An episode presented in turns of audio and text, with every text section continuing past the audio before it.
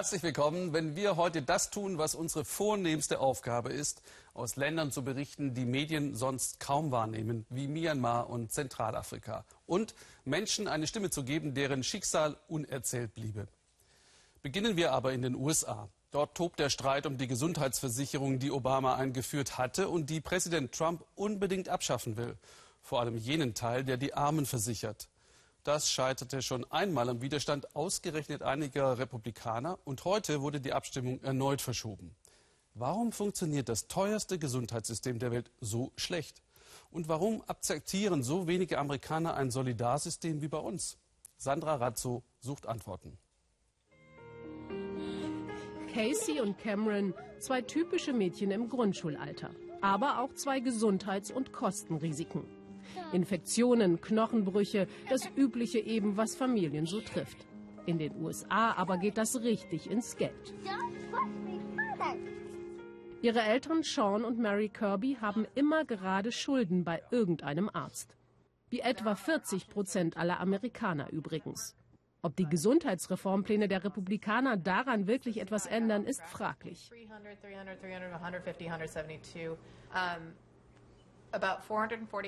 440 Dollar kostet der Krankenkassenbeitrag alle zwei Wochen, also ungefähr 900 Dollar im Monat. Und dazu stottern wir noch verschiedene Arztrechnungen ab. Das sind dann nochmal 800 Dollar pro Monat extra für Anästhesie bis hin zu Bluttests. Dabei sind die Kirbys Doppelverdiener, beide im Management großer Gärtnereien.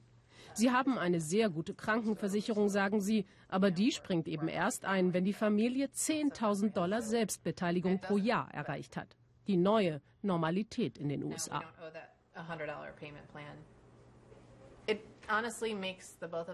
Wir überlegen manchmal, ob wir nicht auf die Krankenversicherung verzichten und einfach Cash bezahlen sollten. Was ist sie denn wert, wenn man dafür 900 Dollar im Monat bezahlt und dann immer noch 10.000 Dollar Selbstbeteiligung pro Jahr hat? Trotz des Verletzungsrisikos Cameron und Casey spielen Hockey. Ihre Eltern haben Donald Trump gewählt, weil er eine Gesundheitsreform versprochen hat. Denn erst nachdem sein Vorgänger Obama einheitliche Versicherungspolicen für alle eingeführt hatte, sind die Kosten der Kirbys so drastisch gestiegen.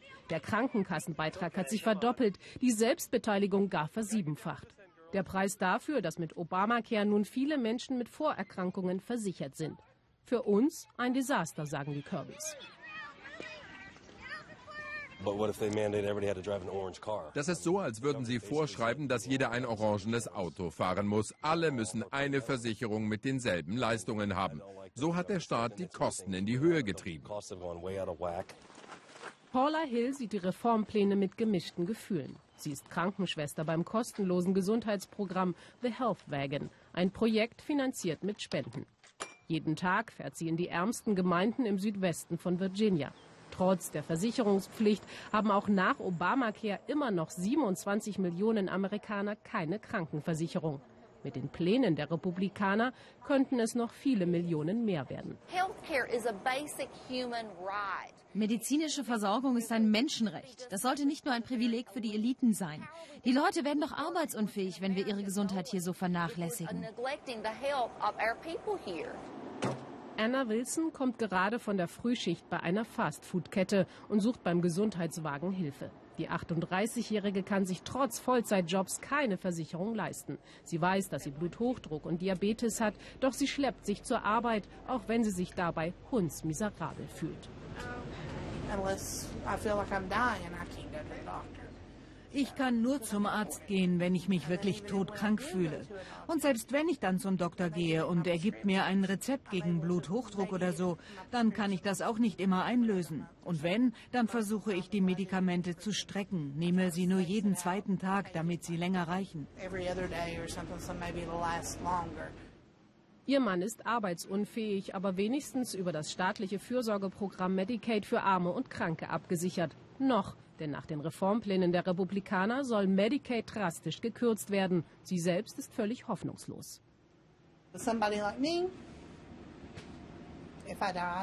Jemand wie ich stirbt einfach. Traurig, vor allem weil ich Kinder habe. Perco, ein 277 Seelendorf. Selbst hier, mitten in Kansas, Aufregung über die Reformpläne in Washington. 84 Prozent der Einwohner im County haben Donald Trump gewählt. Aber nun fürchten viele, ihre Krankenversicherung zu verlieren. Vor allem Menschen mit Behinderungen und Vorerkrankungen. Der Senator aus Washington ist zur Bürgersprechstunde angereist. Jerry Moran, Republikaner, war immer gegen Obamacare. Doch nun gehen ihm die Reformpläne seiner eigenen Partei zu weit. Und er bekommt Druck von seinen Wählern, mit Nein zu stimmen. Wie wäre es mit einer Krankenversicherung für alle? Warum bekommt ihr Politiker so eine tolle Versicherung? Warum verdienen wir das nicht? Der Senator windet sich. Ich habe für Sie da gerade keine zufriedenstellende Antwort. Dann brauchen Sie eine bessere, ruft einer im Saal. Was tun Sie dafür, dass Krebspatienten ihre Versicherung nicht verlieren? Vorerkrankungen weiter zu versichern und Krankenkassenbeiträge, Selbstbeteiligungen und Zuzahlungen zu reduzieren, das muss das Ziel sein, wie auch immer wir die Reform nun nennen. Noch sind wir im Moment im Senat nicht so weit und die Frage ist, ob wir dahin kommen. Darauf warte ich. Der Senator muss zurück nach Washington. Ob seine Partei die schwierige Reform überhaupt hinbekommt, ist derzeit völlig offen. Sie wühlen sich durch Geröllhänge, schuften in Kratern wie Sklaven auf der Suche nach dem grünen Gold, nach Jade, nach dem einen Fund, der ihr Leben verändern würde. Unglaubliche rund 30 Milliarden Euro pro Jahr bringt der Jadehandel in Myanmar ein. Dort findet sich die weltweit feinste Qualität. Doch die riesigen Gewinne landen nicht bei den Einwohnern der ethnischen Minderheit der Kachin, erzählt Philipp Abresch, sondern bei einigen wenigen. Das Militär kontrolliert die Minen, einst wie heute. Ein Krieg um Bodenschätze und Drogen tobt. Ein Schwall aus grauem Geröll. Mit Hacken und Hämmerchen stürzen sich die Arbeiter auf die Brocken aus Stein. Hier kommt sie her, die Jade aus Kachin im Nordosten Myanmars. Auch Sam Ong, ein Lehrer, hofft auf den einen grünen Stein, der ihn reich machen soll. Hast du heute schon was gefunden? Ja, die zwei Steine. Einer, feine Jade. Sowas findest du nicht jeden Tag.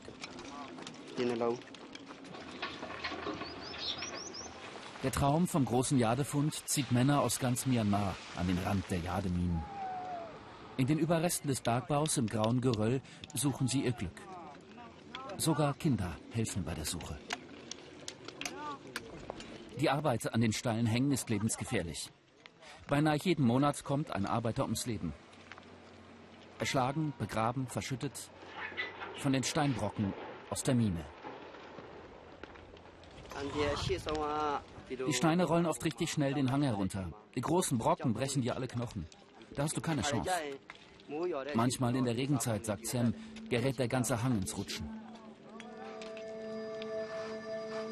Ein Berg nach dem anderen wird abgetragen. Von riesigen Maschinen, von Baggern, LKW. Kachin ist die Schatzkammer für das grüne Gold. Nirgendwo sonst auf der Welt lagert mehr Jade als hier an der Grenze zu China. Es ist wie ein Fluch. Hier oben in Kachin herrscht Krieg, versteckt vor den Augen der Welt. Ein Krieg um Land und Rohstoffe. Der Jadeabbau ist ein Milliardengeschäft, fest in der Hand von Myanmars mächtigem Militär. Die Generäle wollen sich die Jademinen um jeden Preis sichern, auch gegen den Widerstand der Kachin. Aung San Suu Kyi, Friedensnobelpreisträgerin. Nach ihrem Wahlsieg hatte sie versprochen, den Krieg im Norden Myanmars zu beenden. Die wertvolle Jade aber ist das größte Hindernis für den Frieden. Schlimmer noch, der Krieg zwischen Militär und den Kämpfern der Kachin ist heftiger denn je. 100.000 Menschen sind auf der Flucht. Unser Zuhause liegt mitten auf dem Schlachtfeld. Wären wir nicht gegangen, wären wir jetzt tot. Wir mussten alles zurücklassen. In Mandalay, der alten Handelsstadt, vom Krieg keine Spur.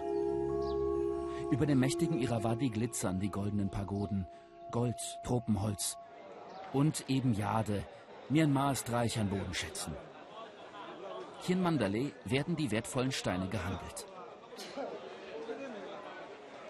Tanzin hat sein Geld mit der grün schimmernden Jade gemacht. Vor allem mit den großen Brocken. Der Handel mit Jade ist lukrativ. Jährlich wird in Myanmar Jade im Wert von geschätzt 31 Milliarden US-Dollar abgebaut. Schon ein Kilogramm feinster Jade kann eine Million Dollar wert sein. Stolz zeigt Tanzin seine riesigen Steine. Vor allem die Chinesen kaufen bei ihm ein. Die Chinesen glauben, Jade ist gesund. Sie kühle den Körper. So ein Stein kann unschätzbar teuer sein. Je mehr das Licht durchschimmert, desto höher der Preis. Jade hat ihren Preis. Auch einen menschlichen. Viele der Minenarbeiter flüchten sich in Drogen. Opium, Heroin, Crystal Meth. Diese Männer sind auf Zwangsentzug. Wir dachten, die Drogen würden vor Malaria schützen. Ich habe immer mehr genommen. Ich war sogar im Krankenhaus. Ich bin nicht mehr losgekommen. Vor allem christliche Organisationen kämpfen gegen die Drogenschwämme im Norden Myanmars. Der Entzug läuft robust. Gottes Wort statt Methadon, Bibelstunde, Vater unser, Halleluja. Drogen sind in Myanmar verboten, in den Jademinen aber überall zu haben. Mit Wissen von Militär und Polizei, die am Handel mitverdienen, sagen Aktivisten. Wo die Minen sind, da gibt es kein Gesetz, sagt der Camp-Direktor. Der Drogenhandel wird von Gangs kontrolliert, die machen viel Geld. Die Arbeit in den Minen ist so anstrengend und die Männer sind weit weg von ihren Familien. Die werden leichte Beute. Die Methoden im Drogencamp sind rabiat. Ein Fuß in Fesseln, fast mittelalterlich. Ein Häftling frierend in Decken gewickelt. Ich habe mich daneben benommen. Dann haben sie mich hier hingebracht. Ich liege hier seit zwei Tagen und einer Nacht.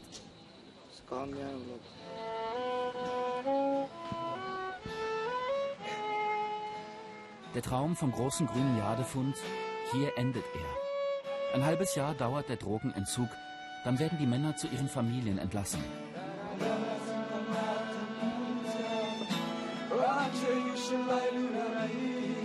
Ein Leben ohne Drogen aber gelingt den wenigsten.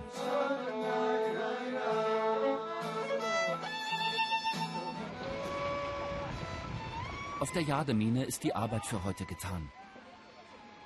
Sam Ong, der junge Lehrer, und seine Freunde begutachten die Ausbeute des Tages.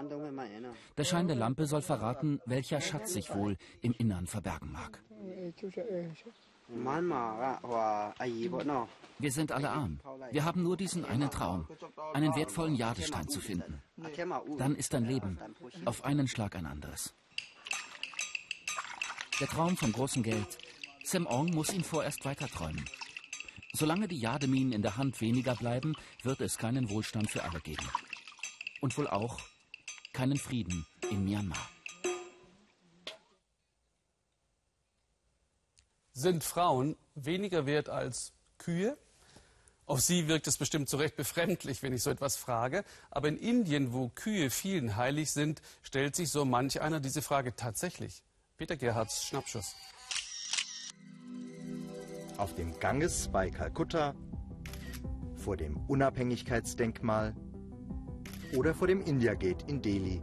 Frauen mit Kuhmasken.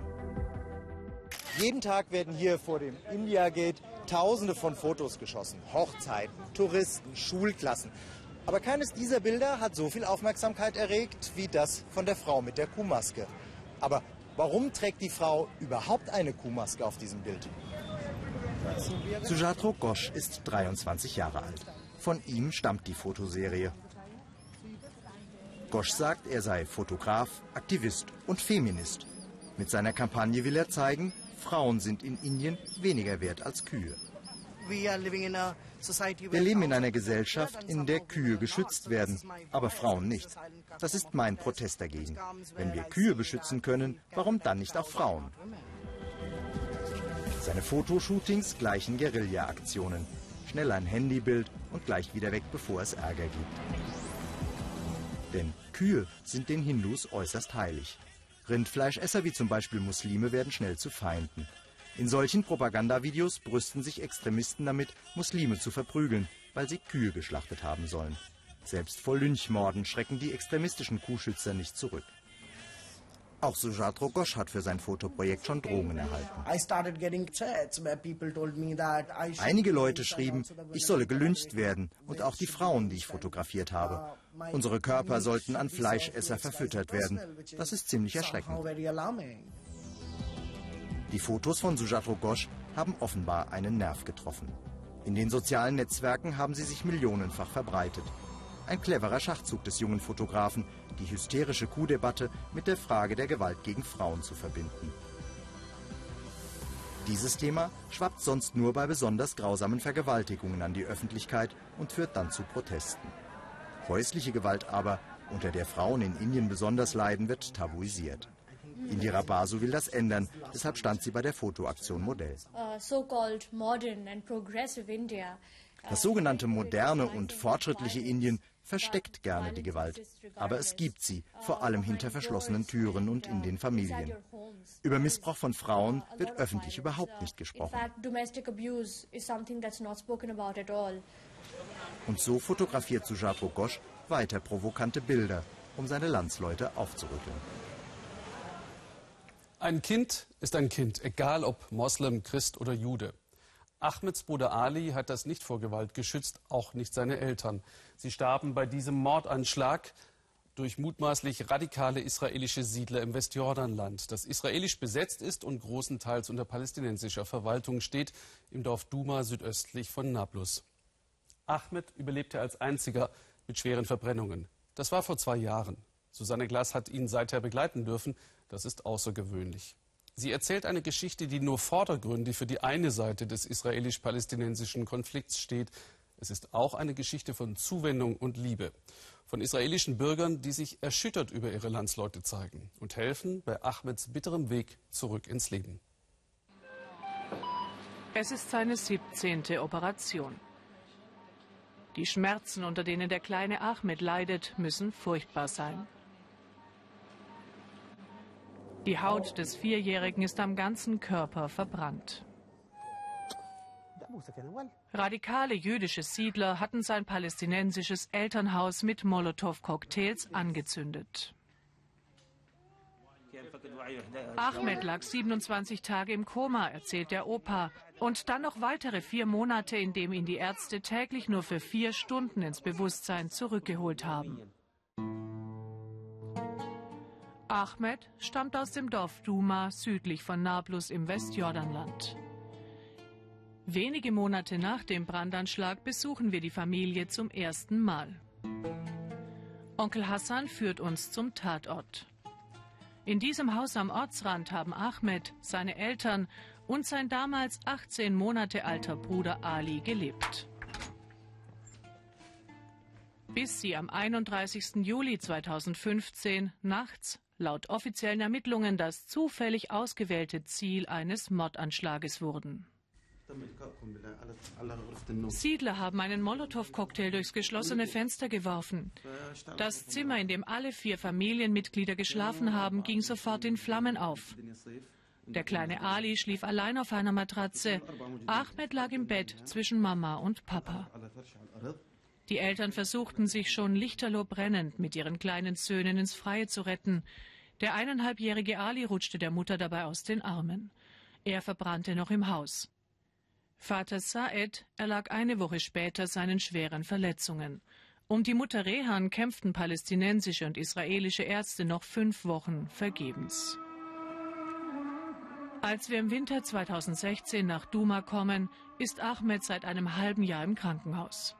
Im Dorf haben sie große Angst, dass die Siedler wiederkommen und weitere Häuser anzünden. Ahmeds Großmutter steht noch unter Schock. Mein Kopf tut mir so weh vom vielen Weinen. Ich hoffe, dass meine Kinder ins Paradies kommen und dass Gott an den Tätern Rache nimmt und wütend auf sie wird.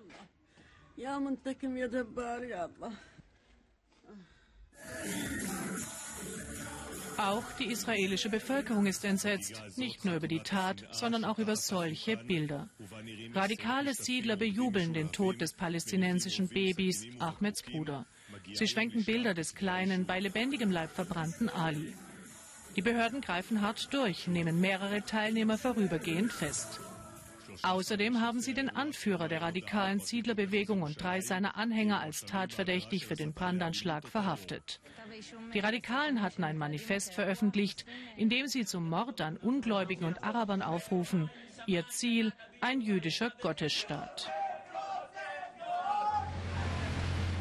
Im Frühjahr 2016 erstmals positive Meldungen aus dem Shiba-Krankenhaus in Tel Aviv. Ahmeds Genesung macht Fortschritte. Er kann aufstehen, spielt selbstvergessen mit seinem neuesten Geschenk. Und er hat jede Menge Ablenkung.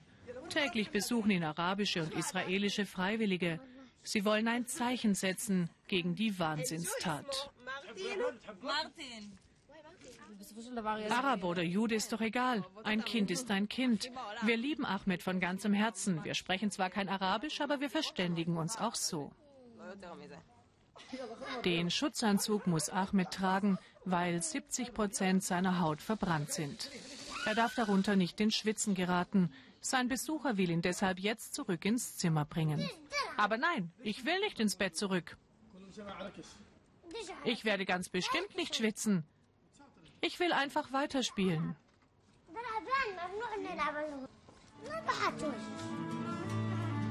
Ahmed weiß noch nicht, dass seine Mama, sein Papa und der Bruder tot sind. Er fragt ständig, wann er endlich wieder zu ihnen zurück nach Hause darf. Am 22. Juli 2016, fast genau ein Jahr nach der Tat, kann Ahmed das Krankenhaus verlassen. Er wird künftig bei seinem Großvater Hussein leben, der mit ihm die ganzen zwölf Monate im Hospital verbracht hat. Zum Abschied sind nochmals alle seine Wegbegleiter und neuen Freunde da. Auch der israelische Chefarzt ist gekommen, um der Familie alles Gute zu wünschen. Ich gehe jetzt nach Hause und ich freue mich so. Endlich. Tschüss, Krankenhaus. Das war's. Der Opa hat Ahmed inzwischen gesagt, dass seine Eltern und der Bruder tot sind. Aber der jetzt Fünfjährige hat noch nicht wirklich begriffen, was das bedeutet. Er weiß auch nicht, dass er weiterhin einmal die Woche zur Kontrolle ins Krankenhaus zurückkehren muss und ihm stehen noch unzählige plastische Operationen bevor. Ein Jahr später, jetzt im Sommer 2017, treffen wir Ahmed wieder. Der Opa kümmert sich nach wie vor rührend um den Enkel. Äußerlich scheint es ihm viel besser zu gehen.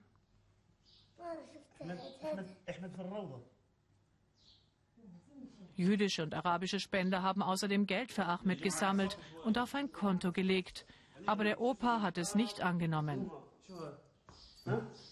Ich will, dass Ahmed mit 18 selbst darüber entscheidet, ob er das Geld nimmt oder nicht. Man kann den Verlust der Eltern doch nicht mit Geld entschädigen. Die Schule, auf die Ahmed nun geht, wurde nach seinem toten Bruder Ali benannt. Natürlich kennen alle hier die traurige Geschichte und sie bemühen sich sehr um Ahmed, aber der fremdelt oft. Nach allem, was Ahmed erlebt hat, ist er kein normales Kind. Er weiß oft nicht, wie er sich verhalten soll. Und es tut ihm furchtbar weh, wenn er sieht, wie andere Kinder von ihren Müttern abgeholt werden. Er versucht dann immer, sich mit etwas anderem abzulenken. Ahmeds Klassenzimmer ist das einzige der Schule, das zum Schutz seiner empfindlichen Haut mit Vorhängen und einer Klimaanlage ausgestattet wurde. Wenn er sich erst überwunden hat, dann blüht Ahmed im Unterricht jetzt manchmal so richtig auf. Er ist intelligent, macht große Fortschritte beim Schreiben und Lesen. Für kurze Zeit scheint der Sechsjährige zu vergessen, wie sehr er an Körper und Seele verwundet ist. Und für Brandopfer wie Ahmed könnte es in Zukunft unkomplizierte Hilfe geben. Forscher in Brasilien entwickeln eine neue Heilungsmethode, Verbrennungen mit Fischhaut zu therapieren. Der leckere Buntbarsch Tilapia, nicht nur in Brasilien als Speisefisch geschätzt, spielt nun eine wesentliche Rolle bei der Behandlung von Brandwunden, erzählt Michael Stocks aus Fortaleza. Endlich einmal eine mutmachende Geschichte aus dem seit einigen Jahren korruptionsgeplagten Brasilien. Ein Kühlschrank voller Fischhäute, luftdicht verpackt. Der neue Schatz im Krankenhaus von Fortaleza. Hier präparieren sie die Häute des Buntbarsches Tilapia. Denn bevor seine Haut als Wundauflage dienen kann, muss sie sorgsam sterilisiert werden, jedes Stück einzeln. Mit dieser Vorratsbank haben wir nun ständig Fischhäute für unser wissenschaftliches Projekt zur Verfügung. Wir brauchen sie für Verbrennungsverletzungen und für die Behandlung schlimmer Narben. Gerade ist Francisco ins Krankenhaus eingeliefert worden. Der kleine Junge hat sich seinen Oberkörper verbrannt, als ein Topf mit kochenden Bohnen vom Herd auf ihn gefallen ist. Ein Fall für Dr. Maciel und seine Fischhauttherapie. Der Mediziner legt Fischpflaster auf die verbrannten Stellen am Körper des Dreijährigen. Fischhaut beinhaltet viel Feuchtigkeit und vermeidet so Flüssigkeitsverlust sowie das Eindringen von Keimen. Außerdem gilt die schuppige Haut als besonders kollagen- und proteinhaltig. Sie ist widerstandsfähig und ähnelt von der Struktur der menschlichen Haut. Zum Schluss fixiert der Arzt die ungewöhnliche Wundauflage mit einem üblichen Verband. Der Verband ist wichtig für die Festigkeit. Gerade bei Kindern, die sich viel bewegen, ist es in den ersten beiden Tagen essentiell, dass sich die Fischhaut an den verbrannten Stellen fest anschmiegt. Prozedere überstanden, jetzt muss sich Francisco nur ausruhen. Im Operationssaal nebenan bereits der nächste Einsatz. Mehr als 100 Patienten sind so schon versorgt worden, bei Verbrennungen zweiten und dritten Grades. Die Ergebnisse sind ermutigend. Doch noch ist es nur ein Forschungsprojekt, das vor fast drei Jahren begann. Alle Patienten, die behandelt werden, nehmen freiwillig an der neuen Therapiemethode teil. Eine endgültige medizinische Zulassung fehlt noch.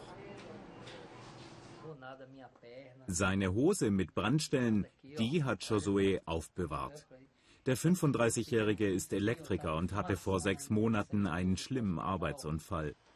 Bei einem Kurzschluss jagte einen Stromstoß durch den ganzen Körper. Sein rechter Arm erlitt schlimme Verbrennung.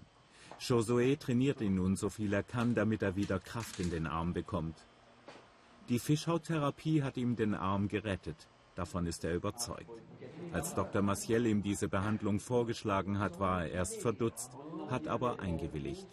Josué glaubt, dass die neue Methode die Schmerzen lindert und die Heilung beschleunigt. Am Anfang war ich mir sicher, sie müssten mir die Hand abnehmen. Sie war total schwarz und ich konnte weiße Punkte sehen. Ich dachte, es waren die Knochen. Der Heilungsprozess verläuft sehr zufriedenstellend. Statt einem monatelangen Krankenhausaufenthalt, wie er befürchtete, konnte Josué bereits nach 20 Tagen nach Hause und arbeitet seitdem energisch an der weiteren Genesung und staunt über den Erfolg. Beim Unfall sagten sie mir, ich werde eine Hauttransplantation benötigen. Die war dann aber überflüssig, dank der Therapie mit der Haut des Tilapias. Und von hier kommt die Wunderhaut. Ein Wasserreservoir rund 250 Kilometer südlich von Fortaleza. Die größten Zuchtanlagen für den Tilapia-Buntbarsch in der Region. Nicht erst seit dem Forschungsprojekt, denn in Brasilien wird dieser Süßwasserfisch für sein Fleisch geschätzt. Jetzt aber haben die Fischer hier eine zusätzliche Nachfrage. Und sie haben sich darauf spezialisiert, die Haut so zu liefern, wie sie die Mediziner brauchen.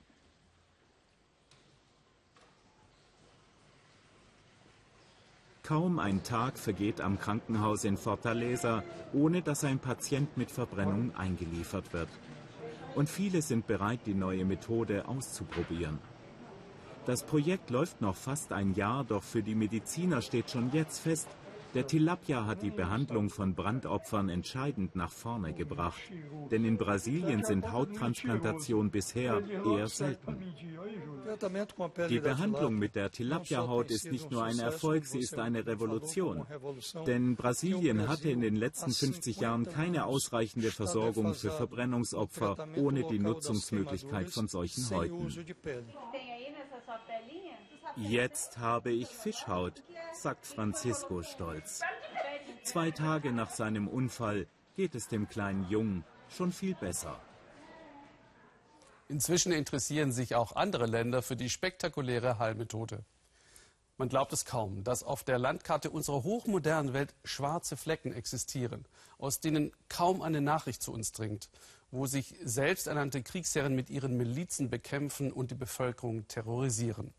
Zentralafrika ist so ein Fleck. Terra incognita. Seit 2013 tobt dort ein Bürgerkrieg zwischen der christlichen Mehrheit und der muslimischen Minderheit. Weder eine französische Militärintervention noch eine Friedenstruppe der Afrikanischen Union stoppten die Gräueltaten. Der amerikanische Journalist Zach Badoff und Caroline Hoffmann aus unserem Studio Nairobi berichten aus der Stadt Bria. In diesem Stadtteil von Bria wohnten bis vor kurzem tausende Menschen. Doch die Milizen ließen kaum einen Stein auf dem anderen. Wer hier lebte, musste fliehen, um sein Leben zu retten. Nur wenige Kilometer weiter, kurz hinter der Stadtgrenze, stehen unzählige Hütten. Einfache Holzgestelle, notdürftig mit Plastikplanen überzogen. Hierher flüchteten viele Menschen aus Bria und fingen an, neben einem UN-Stützpunkt Hütten zu errichten. Delphine Dakala ist vor zwei Tagen ins Camp gekommen. Aus Gras, Red und einer Plane baut sie sich ein provisorisches Zuhause. Sie hat Schreckliches erlebt. Die Rebellen kamen und haben mein Haus niedergebrannt. Danach bin ich hierher gekommen. Nachdem das Haus niedergebrannt war, haben sie davor meinen Bruder ermordet. Zuerst hatte sie sich mit ihren Kindern im Busch versteckt, doch dort fanden sie nichts zu essen. Zurück in die Stadt zu gehen, das traut sie sich nicht. Denn Delphine Dakala ist Christin und hat Angst vor der muslimischen Miliz, die in Bria auf den Straßen patrouilliert. 41.000 Menschen, etwa 85 Prozent der Bewohner Brias, sind geflohen. Viele leben jetzt hier im Camp. Die Menschen können nicht zu ihrer Arbeit zurückkehren. Sie können sich nicht mehr als fünf Kilometer von hier entfernen. Alle Straßen sind blockiert.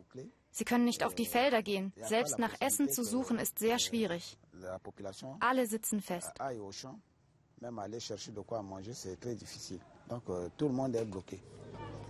Als die Kämpfe tobten, suchten viele Menschen aus Bria auch hier Zuflucht, im örtlichen Krankenhaus. Dort werden immer noch Verwundete von Ärzte ohne Grenzen versorgt, egal ob sie Christen sind oder Muslime, Einwohner oder Milizionäre. In einem der Schlafsäle liegt Lillian Ujuli. Es ist ein Wunder, dass sie und ihr Säugling überlebt haben. Sie nahmen mein Baby aus den Armen meiner Mutter und warfen es auf den Boden. Dann töteten die Milizen ihren Ehemann und ihre zwei Brüder, erstachen ihre Mutter mit einem Bajonett und schossen ihr ins Bein, sagt sie. Das Haus brannten sie nieder. Ich finde, die Regierung muss die Bevölkerung schützen. Sie müssen sie aufhalten, uns abzuschlachten. Aber das macht die Regierung im Moment nicht für die Bevölkerung.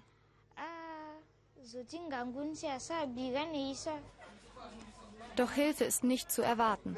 Die Regierung kontrolliert nur wenige Regionen im Land und die Hauptstadt Bangui. Sobald sie gesund ist, will Lillian dorthin ziehen, zu Verwandten. Hier hält sie nichts mehr.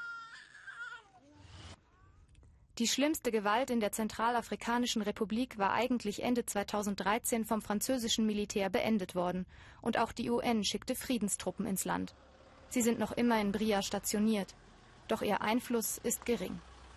Die Kämpfe zwischen den Milizen und ihren zahlreichen Splittergruppen flammen immer wieder auf. Im Mai und Juni dieses Jahres trifft es Bria besonders hart. Mehr als 100 Menschen sterben. Die Stadt ist jetzt in den Händen einer muslimischen Gruppe. Doch auch die christlichen Milizen sollen sich immer noch hier aufhalten. Zwischen den zerstörten Häusern, berichten die Einwohner. Trotz der Kämpfe haben Geschäfte im kaum zerstörten Stadtzentrum von Bria geöffnet. Alltag, aber nur auf den ersten Blick. Bewaffnete Kämpfer der Volksfront für die Renaissance Zentralafrikas, kurz FPRC genannt, sind überall zu sehen. Mechaniker Bienvenu Angba hat seine Arbeit wieder aufgenommen. Er ist Christ, aber er fühlt sich dennoch sicher. Die Menschen können jetzt zurückkehren. In der Nacht suchen die Leute nach den bewaffneten Gruppen. Die Sicherheit ist jetzt besser, seit es die Patrouillen gibt. Und die Menschen können sicher zurück in ihre Häuser kehren. Doch wer ist wie gefährlich? Jeder in Bria schätzt das anders ein. Wer ist für welchen Angriff verantwortlich? Vor Ort kaum auszumachen. Die Christen und die Muslime hier in Bria beschuldigen sich gegenseitig. Doch im Konflikt geht es längst nicht mehr um Religion. Die Gruppen sind zersplittert, haben sich neu zusammengesetzt. Es geht um Macht und Geld. Da ist der Diamantenhandel, da ist der Krieg im Land, die Warlords. Die Anwesenheit der Warlords verhindert, dass die Menschen sich frei bewegen können, dass die Leute zurückkehren. Im Flüchtlingslager versuchen Hilfsorganisationen für das Nötigste zu sorgen. Sie haben eine Wasserstelle angelegt und verteilen immer wieder Nahrung. Doch es gibt zu wenig für alle. Auch Delphine Dakala weiß nicht, wie es weitergehen soll. Doch sie muss an ihre fünf Kinder denken. Es gibt keine anständigen Duschen. Wir haben nichts zu essen, keine Medizin. Wir leiden. Was sollen wir machen? Was sollen wir essen? Wir müssen eine Lösung finden, um Frieden zu bekommen.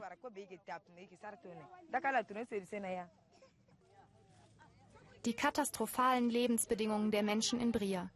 Sie stehen stellvertretend für viele Orte im Land. Danke fürs Zuschauen und noch einen interessanten Abend hier im Ersten. Musik